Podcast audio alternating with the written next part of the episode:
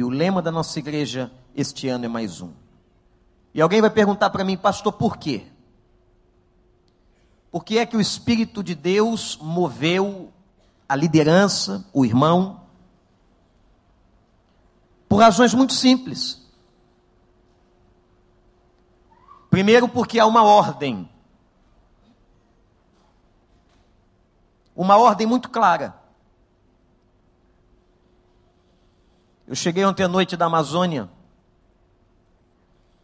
e ouvi a história de uma mulher, uma linda mulher, que havia sido, inclusive, Miss no estado em que ela morava nos Estados Unidos. Essa mulher, aos 20 anos de idade, deixou tudo se embrenhou nas matas. E meus irmãos, há registro de que esta mulher fundou várias igrejas da Amazônia e milhares de pessoas se converteram a Jesus. Aos 85 anos, uma comissão de pastores e líderes e jornalistas foram entrevistar esta mulher. E perguntaram para ela por quê. Ela que era de um berço rico, uma mulher linda, que tinha os, o mundo aos seus pés, o que moveu esta mulher a fazer o que fez? Qual foi a força do seu chamado? E ela deu uma resposta muito interessante. Ela disse: chamado? Eu não recebi nenhum chamado. Eu apenas cumpri a ordem do que estava em Mateus 28. E esta mulher foi responsável pela evangelização de milhares de ribeirinhos. Por que mais um? Porque quando eu cheguei no quarto do hotel e liguei rapidamente no jornal, eu fiquei mais uma vez chocado com o que aconteceu nessa semana nessa cidade. De ver a guerrilha urbana que nós estamos vivendo. Nós estamos vivendo uma guerrilha. Nós estamos beirando a anarquia, o desgoverno. Esta semana, até um movimento que alguns mais antigos conheceram aqui, até um movimento pedindo o retorno das forças militares aconteceu no Rio de Janeiro e em São Paulo. O comando e a força do mal dominando a cidade, desgovernando o país. Depois de ter assistido, conversei com o pastor José João, pastor de uma das maiores igrejas de Manaus, onde estava acontecendo um congresso interdenominacional, no qual eu era preletor, um dos preletores. E ele disse: Pastor Vander, aqui não é diferente. Nós somos o primeiro estado em prostituição infantil no país. Nós somos uma rota violenta do tráfico de drogas para a Bolívia. E nós estamos, segundo o ranking, entre os cinco estados da confederação de maior incidência de lesbianismo entre meninas, adolescentes.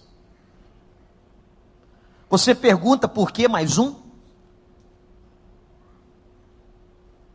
Porque, minha gente, a única coisa que pode mudar essa nação e essa cidade é o Evangelho de Jesus.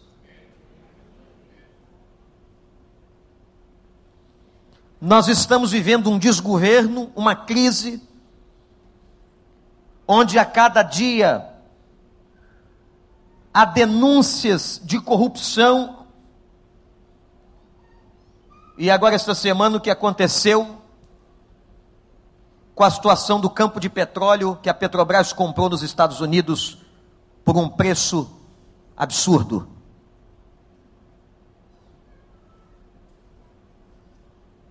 E nós estamos com práticas de ditadura, de governos autoritários.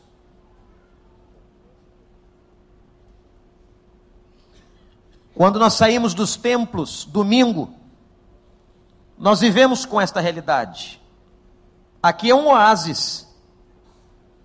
Aqui a gente se esquece, aqui a gente canta. Aqui nós ouvimos a palavra de Deus, mas quando a gente passa por aquele portão, eu, você e os nossos filhos, as nossas famílias estão suscetíveis a toda essa miséria social que a gente vê. Autoridades desmoralizadas.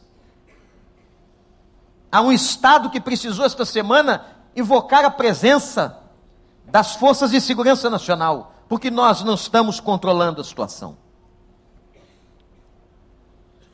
E alguém vai dizer assim: o que isso tem a ver com a Bíblia? Tem tudo a ver com a Bíblia.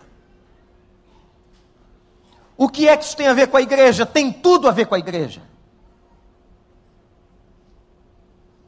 As estruturas malignas e comunistas sempre tentaram destruir as bases da sociedade.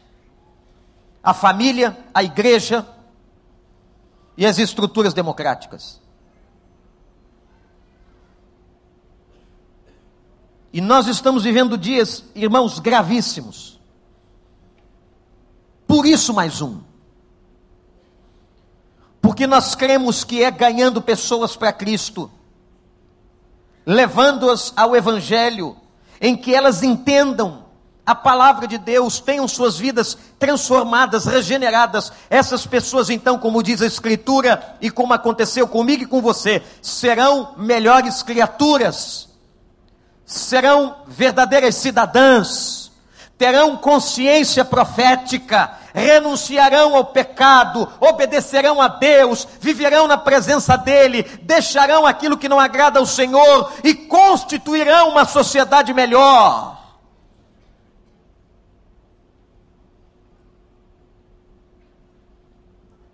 Eu conversava com um político, com uma pessoa influente, disse assim: Doutor, na minha visão teológica, como teólogo, isso é escatológico. A Bíblia não prevê melhora no final dos tempos. A Bíblia prevê um declínio. Atenção. Igreja do Senhor. A Bíblia prevê um declínio, um declínio que lá na frente a igreja será apurada. Sabe o que, significa isso? Quando a sociedade estiver no fundo do poço, a igreja passará por uma grande perseguição. E nessa grande perseguição, ele separará o joio do trigo. Isso é Bíblia. O princípio das dores, segundo os melhores teólogos escatológicos, já começou. O que nós estamos vendo na sociedade moderna nada mais é do que o princípio das dores de Mateus 24. As profecias relacionadas a 70, ao ano 70 em Jerusalém já se cumpriram. Mas agora estão se cumprindo e vão se cumprir a cada tempo as incidências de toda a miséria social. E é por isso que nós temos que caminhar. E a Bíblia diz uma coisa: guarde isso no seu coração. Jesus Cristo só não voltou ainda. Jesus Cristo só não voltou ainda. Por causa da misericórdia para com aqueles que precisam ser salvos. Para ver se mais um mais um Mais um. Adentre pela fé as regiões celestiais. Semana passada, começamos a estudar o texto de Mateus, ou melhor, de Lucas 4, 14. Abra a sua Bíblia. Jesus voltou, Lucas 4, 14, voltou para Galiléia, no poder do Espírito, por toda aquela região se espalhou a sua fama, ensinava nas sinagogas e todos o elogiavam. Ele foi a Nazaré, onde havia sido criado, e no dia de sábado entrou na sinagoga, como era seu costume, levantou-se para ler. E foi-lhe entregue o livro do profeta Isaías. Abriu e encontrou o lugar onde está escrito: O Senhor, o Espírito do Senhor está sobre mim, porque ele me ungiu para pregar as boas novas aos pobres, me enviou para proclamar liberdade aos presos e recuperação da vista aos cegos, para libertar os oprimidos e proclamar o ano da graça do Senhor. Então ele fechou o livro, devolveu ao assistente e assentou-se. E na sinagoga todos tinham os olhos fitos nele. Primeiro sermão de Jesus foi em casa. Eu disse a vocês que eu imagino a cena dele voltando ao lugar onde fora criado, Nazaré.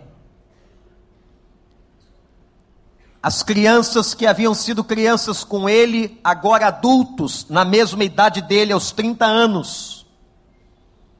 Aos 30 anos começou o ministério de Jesus. E aqueles rapazes e aquelas moças que agora tinham 30 anos, foram com ele crianças. Talvez algumas vizinhas idosas que viram o menino Jesus brincando em Nazaré, correndo pela carpintaria do pai, agora estivessem diante daquele homem que ganhara fama em todo Israel.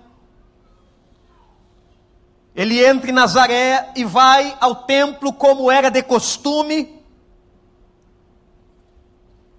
lhe é entregue então o livro, conforme dizia a liturgia judaica, e o livro é aberto. O texto nos dá a entender que não foi ele que abriu o livro naquele texto,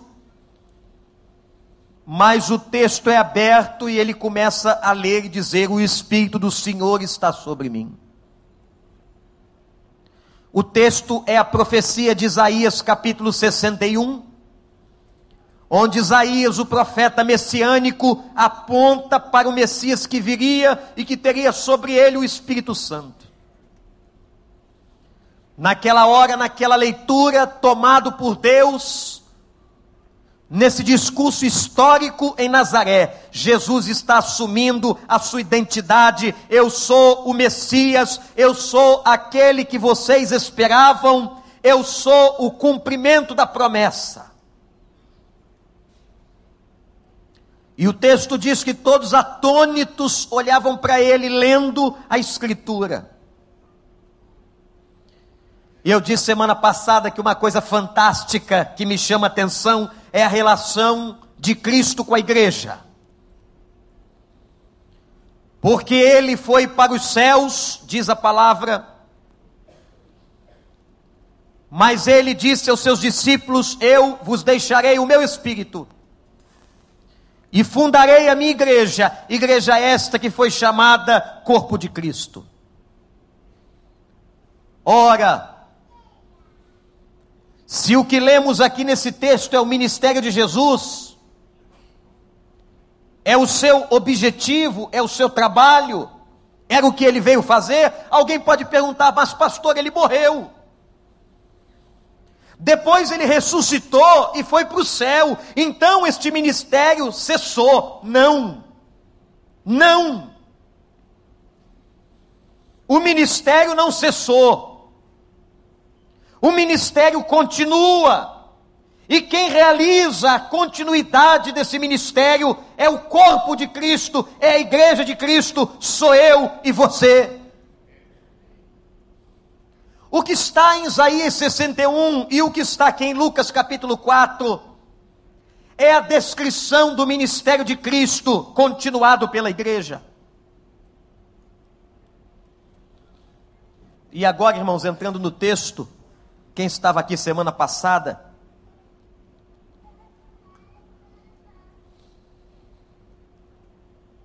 ele disse que veio para cumprir o ano da bondade do Senhor.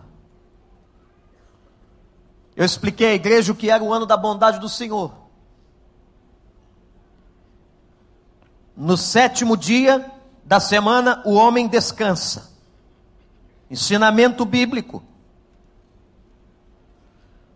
No sétimo ano, a terra descansa. A cada sete anos ninguém planta, ninguém colhe. E o sustento virá de Deus, mostrando ao povo que a providência de sustentar esse povo é dele, Senhor. Então, no sétimo ano, mesmo sem plantar e sem colher, o Senhor sempre, sempre daria sustento ao seu povo. Mais sete ciclos, e depois de sete ciclos de sete anos, isto é, depois de 49 anos, no quinquagésimo ano, seria o ano da bondade do Senhor. No sétimo ano, o homem descansa. No, no, sétimo dia, o homem descansa. No sétimo ano, a terra descansa. E depois do sétimo ciclo de sete anos, no quinquagésimo ano, o ano da bondade do Senhor. Chamado o ano do jubileu, normatizado em Levítico. E no ano do jubileu, o que devia acontecer em Israel?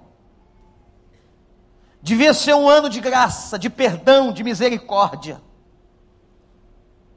Aquele que tivesse uma dívida seria essa dívida perdoada. Aquele que porventura roubou ou ficou com a terra de alguém, devolveria. O ano do jubileu seria um ano especial onde os presos seriam libertos. Os escravos seriam libertos das fazendas. As terras seriam devolvidas as dívidas seriam canceladas, o perdão aconteceria no meio do povo. Entenderam, irmãos e irmãs, o significado e a profundidade do ano da bondade do Senhor? O ano do jubileu, como diz a palavra, era um ano de júbilo, de alegria, de restauração, de fraternidade, de perdão, de misericórdia. O ano do jubileu era um ano para zerar todas as coisas. Era um ano onde todas as pessoas zerariam suas dívidas, os escravos seriam libertos. Era um momento que Deus estava criando para que houvesse regeneração, restauração, um começo novo. Mas, igreja, irmãos e irmãs, Israel nunca cumpriu Levítico 26, 34. Nunca. Israel cumpria todas as festas. Israel cumpria legalmente todos os ritos, mas o ano do jubileu não. Libertar os escravos, perdoar as dívidas Eles não conseguem fazer isso por causa da carne humana. O povo de Deus não consegue efetivar aquilo que era a ordem do Senhor e agora chega Jesus na sua cidade, cidade onde ele fora criado, entra no templo, na frente dos doutores da lei e diz o seguinte: O Espírito do Senhor está sobre mim, eu vim cumprir o ano da bondade do Senhor. Aquilo que vocês não cumpriram, aquilo que vocês não fizeram, eu vou fazer e vou inaugurar uma nova era em Israel, com um novo povo, a minha igreja. Que lindo, gente, que lindo. Eu vim cumprir o ano da bondade do Senhor. E ele diz e começa dizendo: a primeira boa notícia é que eu vim trazer boas novas para quem é pobre. E semana passada eu disse que há três tipos de pobres no mundo. Há pessoas que são pobres porque não têm recursos materiais. É um tipo de pobre. O outro tipo de pobre são aqueles pobres de consciência, que não reconhecem seus pecados, aqueles que só pensam em si mesmos, não conseguem enxergar a necessidade do outro, a necessidade de salvação, de ajuda, de mãos estendidas, são pobres de consciência. E o terceiro tipo de pobre, que eu mencionei semana passada, são os pobres espirituais. Não é a mesma pobreza citada nas bem-aventuranças, não. Não é o pobre de espírito das bem-aventuranças, não, porque o pobre de espírito das bem-aventuranças dá a conotação de humildade, aqui não. Aqui dá conotação de miserável. Um homem miserável espiritualmente, um homem sem Deus, um homem que é capaz de pegar uma criança e abusar sexualmente dela um homem que é capaz de pegar uma arma e matar o seu próprio pai por causa de herança. Um homem que é capaz de trair a sua própria família para ficar com os recursos. Um homem que é capaz de torturar uma pessoa com todo tipo de tortura sórdida e de vê-la agonizando como um cachorro até a morte. Nem com os animais se faz isso. O homem que é capaz de pegar uma pessoa e jogar no meio de pneus queimando, para que nem os ossos, nem os ossos apareçam. Esse é pobre espiritualmente. Esse é miserável espiritualmente. Um homem que vive o tempo todo na mentira e é mentira desde que ele acorda até ele dormir. A vida dele é uma mentira. Esse é pobre espiritualmente. Jesus disse assim: Eu venho, eu venho trazer uma boa notícia para esses. Se eles quiserem, eu vim trazer salvação.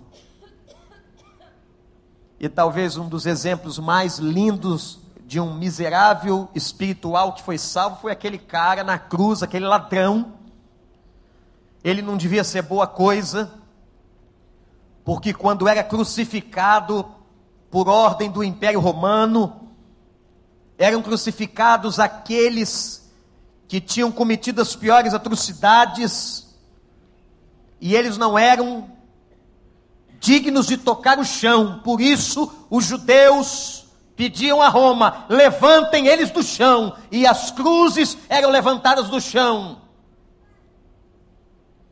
para que o pé daquele desgraçado não tocasse e nem amaldiçoasse a nossa terra. Assim era o estigma de um crucificado. E nos dias de Jesus, no dia em que Jesus foi crucificado como um marginal, já haviam acontecido, segundo registros de Flávio Joséfo, o maior historiador hebreu de todos os tempos, duas mil crucificações. Aquele ladrão ou aqueles ladrões do lado de Jesus não eram coisas boas era gente ruim, gente assassina, gente marginal, dominada pelo diabo. Mas o que, que aconteceu? Somente Lucas registra um encontro dele com Jesus, um diálogo. Qualquer um de nós, se perguntassem a qualquer um de nós, se nós não soubéssemos daquele registro histórico do Evangelho de Lucas, e perguntassem a nós para onde foi aquele ladrão, para o céu ou para o inferno, todos nós diríamos: aquele homem mau foi para o inferno, mas aquele homem mau foi para o céu. Por quê? porque a misericórdia de Deus o alcançou no último momento da sua vida. A misericórdia do Senhor o alcançou de maneira extraordinária. E ali naquela hora, veja o que é o coração humano: tinham dois, dois ladrões amigos. E um deles começou a debochar, ele começou a escarnecer: o senhor não é rei dos judeus, o senhor não é poderoso, não fazia milagres, então tira a gente daqui, eu quero ver, eu desafio o milagre que o senhor possa fazer. E o outro, agora tocado pela sua miséria, diz: Como podes fazer isso? Vejam, ele declara a justiça de Jesus. Esse homem nenhum mal fez. Este homem nenhum mal fez. Ele declara Jesus justo. Segundo, ele vira-se para Jesus e diz: Lembra-te de mim. Ele não pede para descer da cruz. Ele não pede alívio das dores que deviam ser muitas. Ele pede: lembra-te de mim quando entrares no teu reino. Ele agora faz uma segunda declaração. Ele não declara apenas que Jesus é justo, ele declara que Jesus é rei de um reino. Lembra-te de mim quando entrares no teu reino. E Jesus, quando vê a sinceridade, o arrependimento, ah, meus irmãos, Deus tem coração mole para gente arrependida. Quando Deus vê uma pessoa má, arrependida, ele se derrete.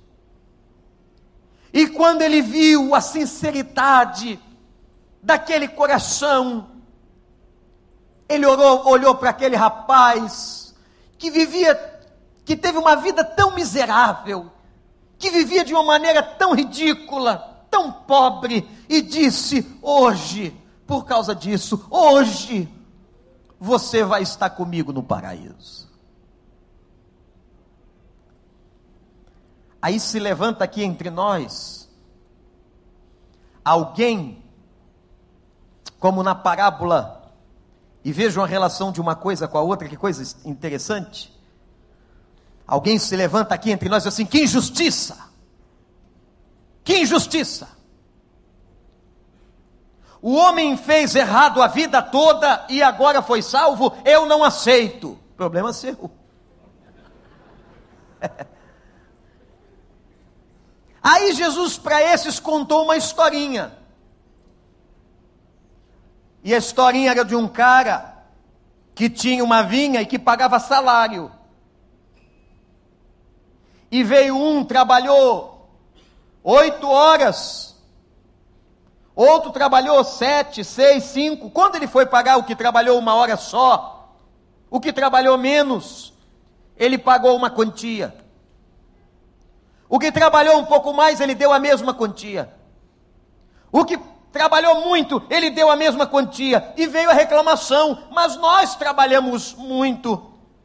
E disse o Senhor àqueles que trabalharam: A vinha é minha eu pago a quem eu quiser, como eu quiser. Por que, que você está preocupado com o que o outro está ganhando? Se regozija com o que você está recebendo. Quem é você? Quem somos nós para dizermos, meus irmãos, que nós somos melhores do que esses bandidos? Quem somos nós? Qual é a diferença que tem na minha carne para a carne deles? Nenhuma, e Deus sabe disso. Todos nós estamos condenados, não há um justo sequer, ninguém aqui, ninguém aqui vale nada. Sabe qual é o nosso valor? É a graça, é a misericórdia, é a cruz de Cristo. Ninguém, pastor Daniel, nenhum de nós sentados aqui, é melhor do que aquelas pessoas que lhe procuram com muitas mazelas. Nós somos iguais a eles. O problema é que os nossos pecados são outros, mas tanto nós como eles carecemos da mesma graça de Deus. No outro dia eu vi uma pessoa olhando um vídeo do celebrando e alguém viu uma pessoa desconjuntada, meio meio tortinha, meio feia, meio estranha machucada, pessoa muito machucada pela vida, pelas drogas, pela fome, pela. Né, a, a vida escorraça. O cara não tem onde dormir, dorme na rua, cheira cocaína, fuma crack, não sei o quê, e briga em casa. Imagina a vida de uma pessoa dessa. Imagina a vida.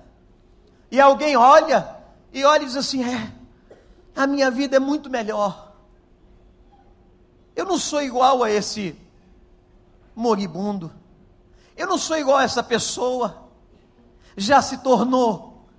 A partir do momento que você está julgando o outro, que você está se achando, você está se achando melhor, você já se nivelou, como diz o pastor Ivênio, todos nós somos nivelados por baixo e todos nós que estamos aqui precisamos da graça de Deus. A graça que alcançou aqueles, alcança nós, alcança você. Diz Paulo: sou miserável pecador, mas a graça de Cristo me alcançou. Eu sou miserável pecador, quem somos nós? Melhor do que quem? Porque você está com a roupa melhor porque você tem um carro, porque você tem conta bancária, é por isso que você é melhor do que os outros. Nós não somos melhores do que ninguém. Não é isso que te qualifica diante de Deus. Você tem que louvar muito a Deus pelas oportunidades e a consciência que você teve de aproveitá-las. Eu vim trazer uma boa notícia para esses pobres, que essa gente é pobre, espiritualmente pobre. Segundo, segundo tipo de gente que ele fala no texto são os presos.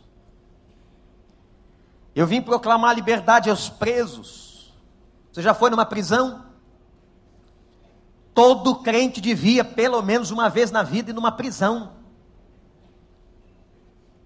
É show de bola. E vai numa prisão brasileira. Temos muitas autoridades na igreja, temos capelania prisional, né, Pastor Franco? Fala com ele, ele te leva lá. É bom ir lá.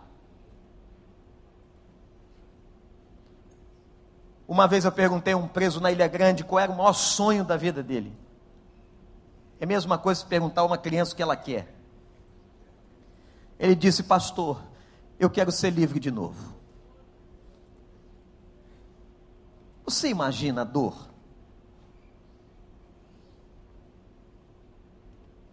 Numa poesia de um presidiário, ele dizia que a coisa que mais doía o coração era ele olhar a liberdade entre as grades. Uma das principais prisões do mundo, chamada Alcatraz, localizada na Baía de São Francisco. A prisão em si, geograficamente, já era uma maldade. Era um homem preso, um homem preso, dentro de uma cela. Eu entrei lá.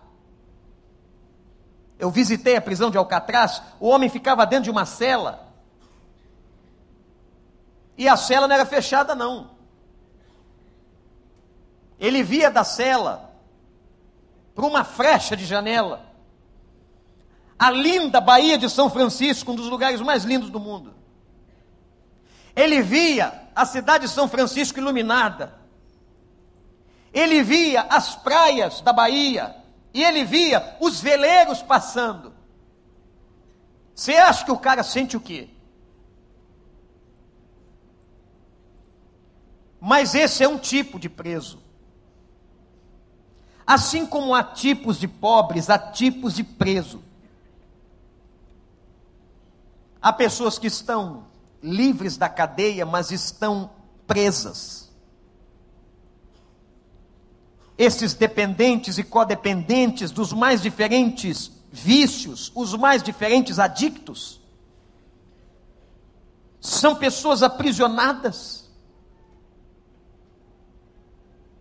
Quantos crentes sentados nas igrejas aprisionados por culpa,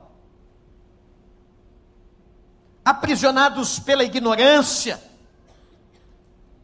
aprisionados pelos seus medos, aprisionados pelas suas histórias do passado. Quantos crentes adoecidos,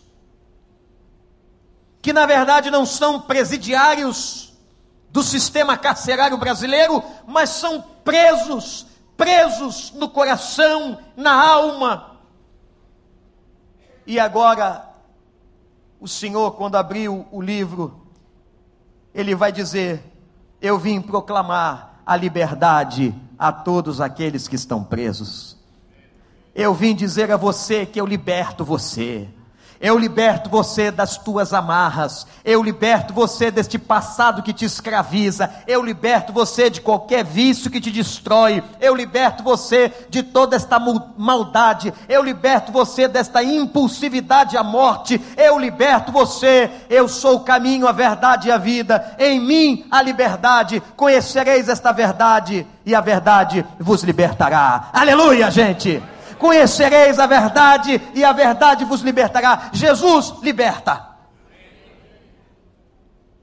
Como é importante a mensagem de libertação.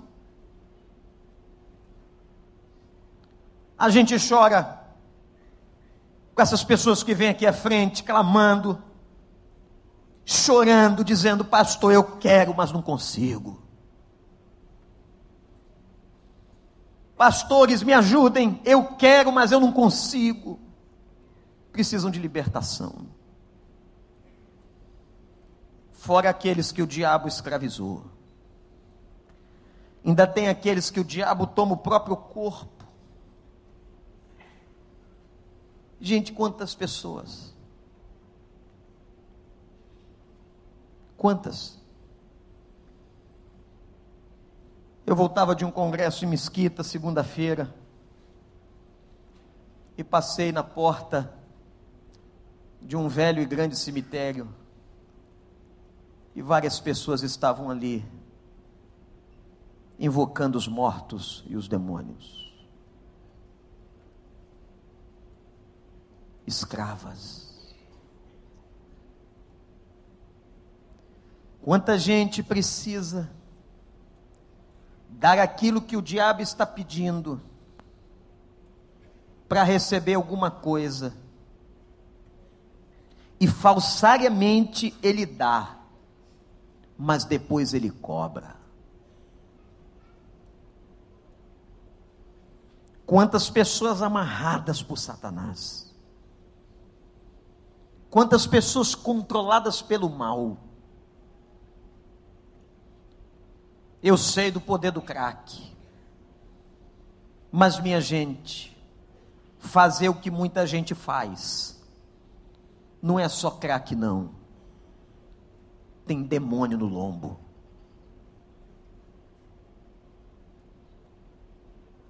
E é interessante que o demônio, ele não atua e não se manifesta só nas portas de cemitérios. Já contei aqui de Mário Lúcio, um grande evangelista, já falecido, já está com o Senhor,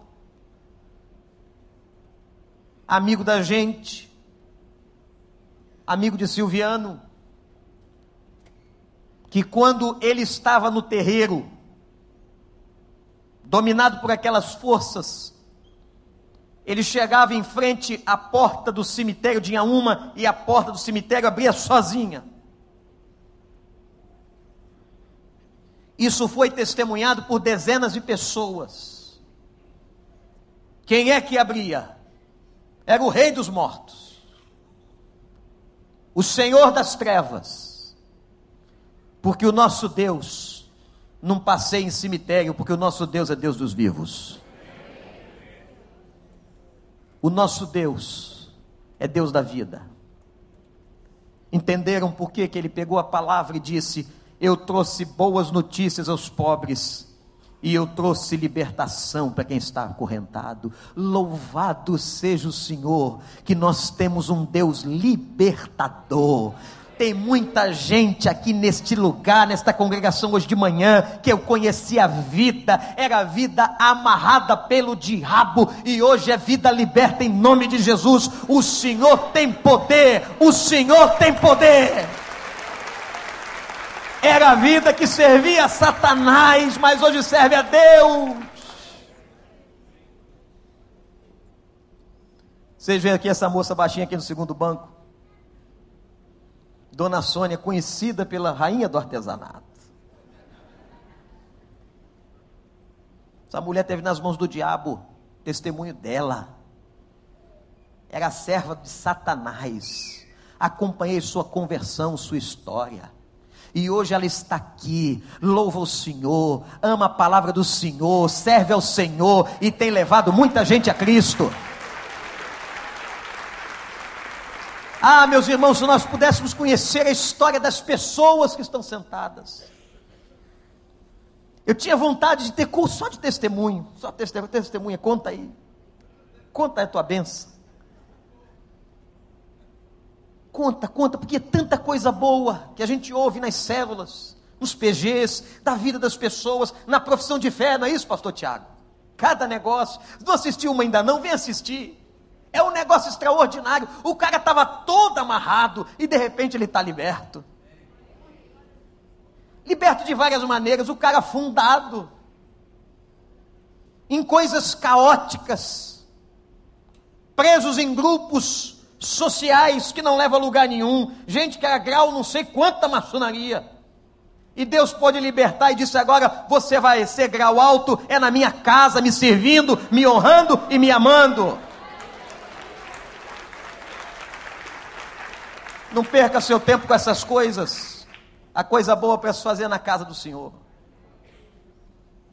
Eu vim trazer libertação a quem está preso. Terceiro, eu vim trazer vista a quem está cego. Ele trouxe boas novas aos pobres, ele trouxe libertação aos cativos, ele traz vista, ele dá visão a quem está cego. Há uma estimativa de que há 50 milhões de cegos no mundo. 50 milhões de cegos. Pastor George não está aqui, acho que hoje de manhã. Mas a Jane está, ela sabe disso. Pastor George foi neto de um homem, um alemão. É só olhar para ele para saber de onde ele veio, né? Era um evangelista cego. Que pregou o evangelho no Paraná para milhares de pessoas. Várias igrejas e vários crentes do Paraná se converteram por causa do testemunho do avô do pastor George. Ficou cego em criança por causa de um sarampo. Mas, meus irmãos, tem gente que pode não enxergar da vista, mas a luz do Evangelho brilha na cabeça e tem uma visão espetacular no Senhor. E aquele homem era o evangelista que impactou. Ontem mesmo eu ouvi um testemunho sobre aquele homem. Como aquele homem marcou cidades inteiras do Paraná. Era cego. Disse que era um homem alto de quase dois metros, branco, alemão, cego e usava um óculos bem preto. Então era fácil ver que ele chegou. E ele chegava, ouvia uma voz diferente, ele já falava assim: Conhece Jesus? E começava a pregar. Tinha intrepidez, ousadia. E milhares de pessoas aceitaram o Evangelho. Mas Jesus veio trazer uma palavra de visão a quem é cego em outras áreas. Presta atenção. Você sabe que tem gente cega de relacionamento? O cego relacional é aquele que não consegue enxergar um palmo do seu nariz quem está do seu lado. É um cara que não consegue se dar bem com ninguém. É um cara que não tem, sabe aquela pessoa que não tem, e eu tenho um amigo de muitos anos, ele não tem isso. Porque as amizades dele são sempre quebradas em algum tempo, porque ele é ruim de relacionamento. Eu sei que aqui no auditório não tem ninguém assim, mas aí fora, gente, o que tem de gente ruim de relacionamento, sem o mínimo de inteligência emocional, não consegue se relacionar. Tem uma espécie de sociopatia, não consegue viver em sociedade, em grupo. Tem muita gente que tem cegueira relacional. Tem muita gente que tem cegueira racial. Não brinca não, porque dentro da igreja tem um monte de gente que tem preconceito. No, dia, no outro dia eu estava ouvindo sobre a sucessão pastoral de uma igreja. E eu e mais um colega dizíamos sobre um pastor que podia assumir aquela igreja, que era um excelente pastor. E alguém disse assim: esse não pode. Eu falei: por quê? É negro. Eu falei: mas é negro, o que, que tem o cara ser negro? Ele disse: não, ele não vai se dar bem naquele contexto.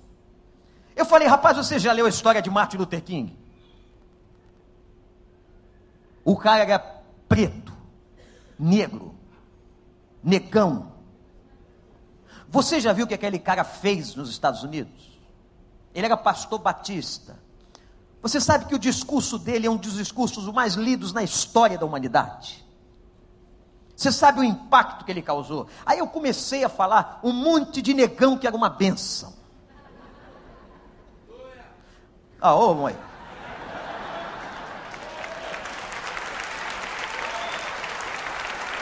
Isso aí. Mas ainda existe racismo, preconceito dentro da igreja. É preconceito contra pobre, é preconceito contra negro. Como é que Deus vai abençoar um cabra desse? Como é que Deus pode abençoar uma cabeça dessa? Meus irmãos, eu sou o caso de uma igreja, ninguém me contou, que rejeitou um homem ao pastorado porque era negro, no Rio de Janeiro. E Deus pesou a mão na igreja. E se não fosse a misericórdia de Deus, ela teria fechado suas portas. Tem muito mais cego pior do que o cara que não enxerga fisicamente.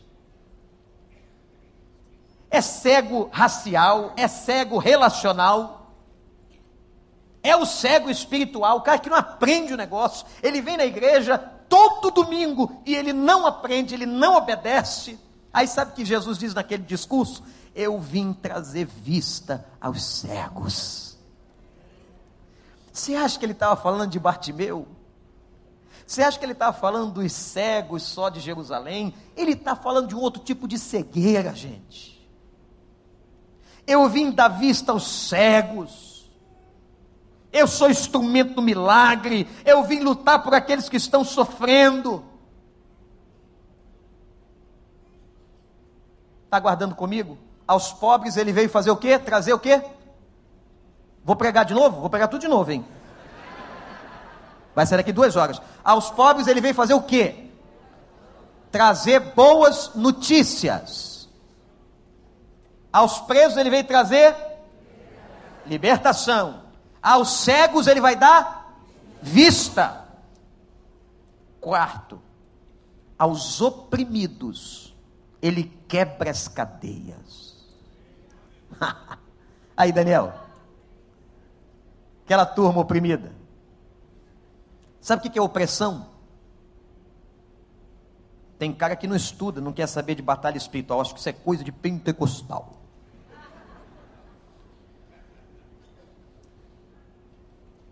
A Bíblia diz que nós estamos numa guerra. Quem disse isso não foi o pastor Vander, não foi o pastor Fanini, não foi o bispo da catedral presbiteriana, ninguém.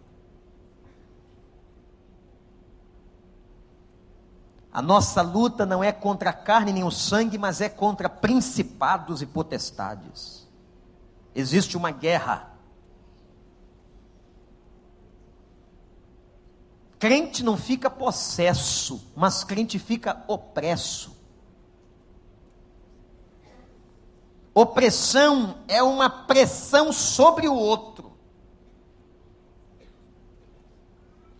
O diabo não pode entrar em você, mas pode te pressionar. Pode jogar dardos, diz a Bíblia. Pode colocar alguém no teu caminho, uma sociedade, uma coisa que parece boa, um relacionamento um chefe, um parente, a mensageiro dele, e oprimindo a sua vida. Tem muita gente oprimida. Tem gente oprimida politicamente. Politicamente. Gente, você chega no norte, cheguei do norte. Você pergunta às pessoas assim: vocês vão votar em quem? Ele já tem na ponta da língua. Eu vou votar nesse partido. Eu vou votar na Dilma e no PT. Por quê? Por causa do Bolsa Família. Isso é opressão. Isso é uma espécie de ditadura. Agora a última lei é a seguinte: bolsa para as mulheres de todos os presidiários, mil e duzentos reais. Manda seu marido assaltar, denuncia ele, ele vai preso e você ganha uma grana. Agora, a mulher, a mulher da vítima não ganha nada. Olha que lei justa, não é? Que troço de maluco que está acontecendo nesse país. A vítima que o cara matou, estupou, assaltou, roubou, não ganha nada. Que sistema louco é esse? Aí eu pedi para o pastor pastor, elenca aí as bolsas aqui do norte. Ele foi elencando.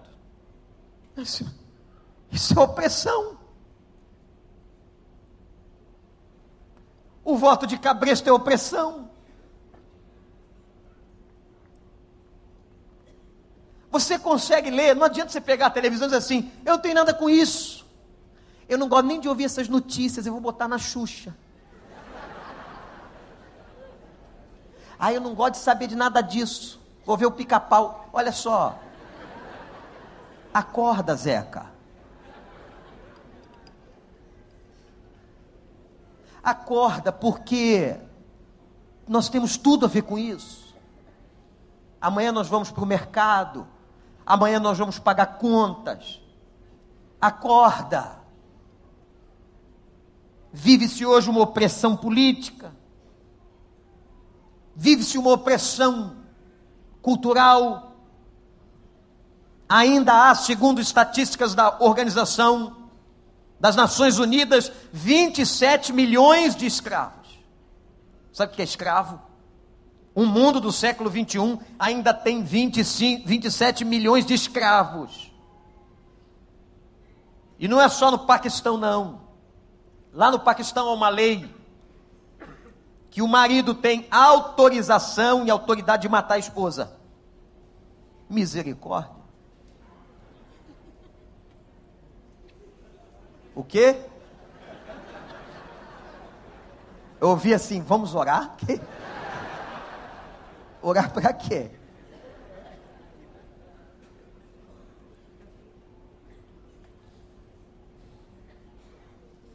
As drogas oprimem, a pansexualização oprime. A pansexualização foi denunciada no início do século 21. Sabe o que é isso? é quando tudo é sexo. Ou o sexo é usado para qualquer coisa. O cara vai comprar um chuveiro, parece a mulher pelada. A figura da mulher é vilipendiada, machucada o tempo todo. E agora do homem, né? Tudo para gerar uma situação de sensualidade qualquer coisa é isso. Você chega nos shoppings, nos aeroportos, é uma deteriorização moral, uma inversão de valores, de papéis bíblicos do homem e da mulher. Loucura, loucura. A gente só fica pensando, Senhor, tem misericórdia dos nossos filhos. Aí Jesus vem assim: Eu vim quebrar a cadeia dos oprimidos. Gente, ele veio quebrar a cadeia dos oprimidos.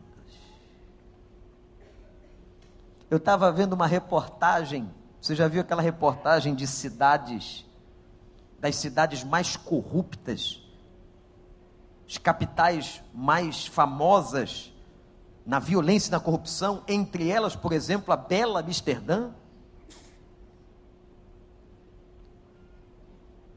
E vi uma reportagem onde o repórter entrevistava um traficante que só vendia para turista, mas ele só vendia droga falsa.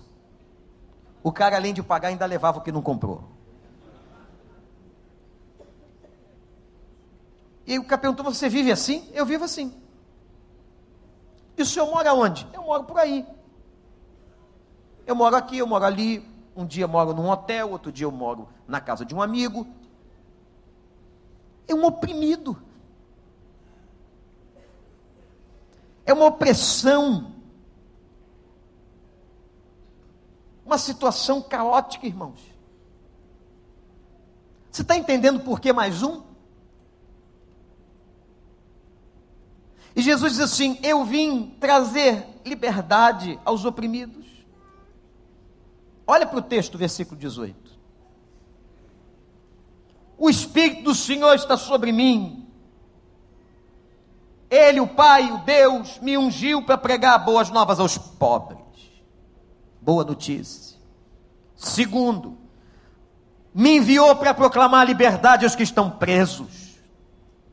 Terceiro, para recuperar a vista dos cegos. E quarto, para libertar os oprimidos. Quando isso tudo estiver acontecendo, eu vou proclamar o ano da bondade do Senhor, o ano do jubileu, o ano em que a igreja vai celebrar o ano da grande celebração, do perdão absoluto, da graça de Deus. Meus irmãos, Cristo está dizendo para nós: um dia, um dia, minha igreja, um dia nós vamos celebrar o ano do jubileu na minha presença, porque eu vou trazer vitória, eu vou libertar os presos, eu vou dar vista aos cegos, eu vou trazer boa notícia, e a igreja do Senhor, como diz Paulo, será triunfante e arrebatada como noiva ataviada à presença do Senhor. O céu está a caminho de nós. O céu está a caminho de nós. O céu está a caminho de nós. Se você só crê em Cristo para receber bênção aqui, Cristo não é só para te dar a jaqueta que você quer, o emprego que você quer, a carteira assinada que você sonha. Paulo disse: quem espera em Cristo somente para essa vida, é o mais desgraçado e miserável de todos os homens. Nós esperamos em Cristo por causa de uma eternidade. Entendeu? E, gente, nós temos que levar o maior número com a gente, nós temos que proclamar o ano da bondade do Senhor, dizer para essas pessoas em todos os lugares: o Senhor é bom e quer resgatar a tua vida. Eu vou terminar dizendo o seguinte: semana retrasada, eu estava olhando para o prédio, a nossa placa ali, e olhei para o outro lado, falei para Amanda assim: tá vendo? Na porta, na frente do Banco Itaú, duas senhoras moram ali. Tem seis cachorros, colocam duas barracas, vivem ali. Quando o banco abre, elas perambulam. Quando o banco fecha, elas moram ali. Amanda perguntou: e o que, que a gente vai fazer por elas?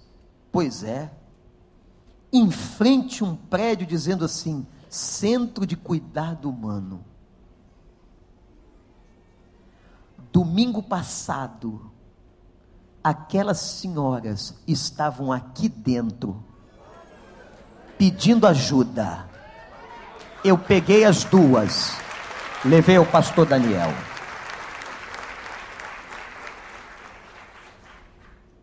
Isso é um exemplo pequeno. E aqueles que estão do lado da sua casa, que tem dinheiro, mas não tem paz, não tem alegria, casamento arrebentado. E aí? Está com a casa oprimida? Gente, mais um. Vamos colocar isso no coração. No outro dia eu ouvi o absurdo de uma pessoa dizendo assim: Pastor, o que, que é isso? É só para a gente crescer como número de pessoas na igreja? Que coisa louca! Não, meu amigo. É para nós resgatarmos essas pessoas, é para darmos continuidade a essa obra. É porque o Espírito do Senhor está sobre mim e sobre você, e nós somos os proclamadores das boas novas. Somos nós que vamos levar boas notícias aos pobres. Somos nós que vamos levar a libertação de Jesus aos oprimidos, que vamos abrir a vista dos cegos. Somos nós, é para isso que a igreja está viva. Isso aqui não é um clube de encontro, isso aqui é uma entidade espiritual, é corpo vivo de Cristo. E onde tem Cristo, e onde está Cristo, tem ministração de poder. Cristo está aqui. Cristo está com a sua igreja, nas células, na rua, você que é crente. Leve mais um para Jesus. Fale na sua faculdade, no seu trabalho, o seu vizinho. Gente, o tempo está caminhando velozmente. Talvez vocês nunca tenham ouvido alguns e outros pararam de ouvir. Olha para mim, Jesus está voltando. Os sinais escatológicos são claros. E ele vai levar a noiva, limpa e ataviada. Mas eu quero levar mais gente comigo. Você quer levar mais gente com você? Aquele amigo, aquele familiar?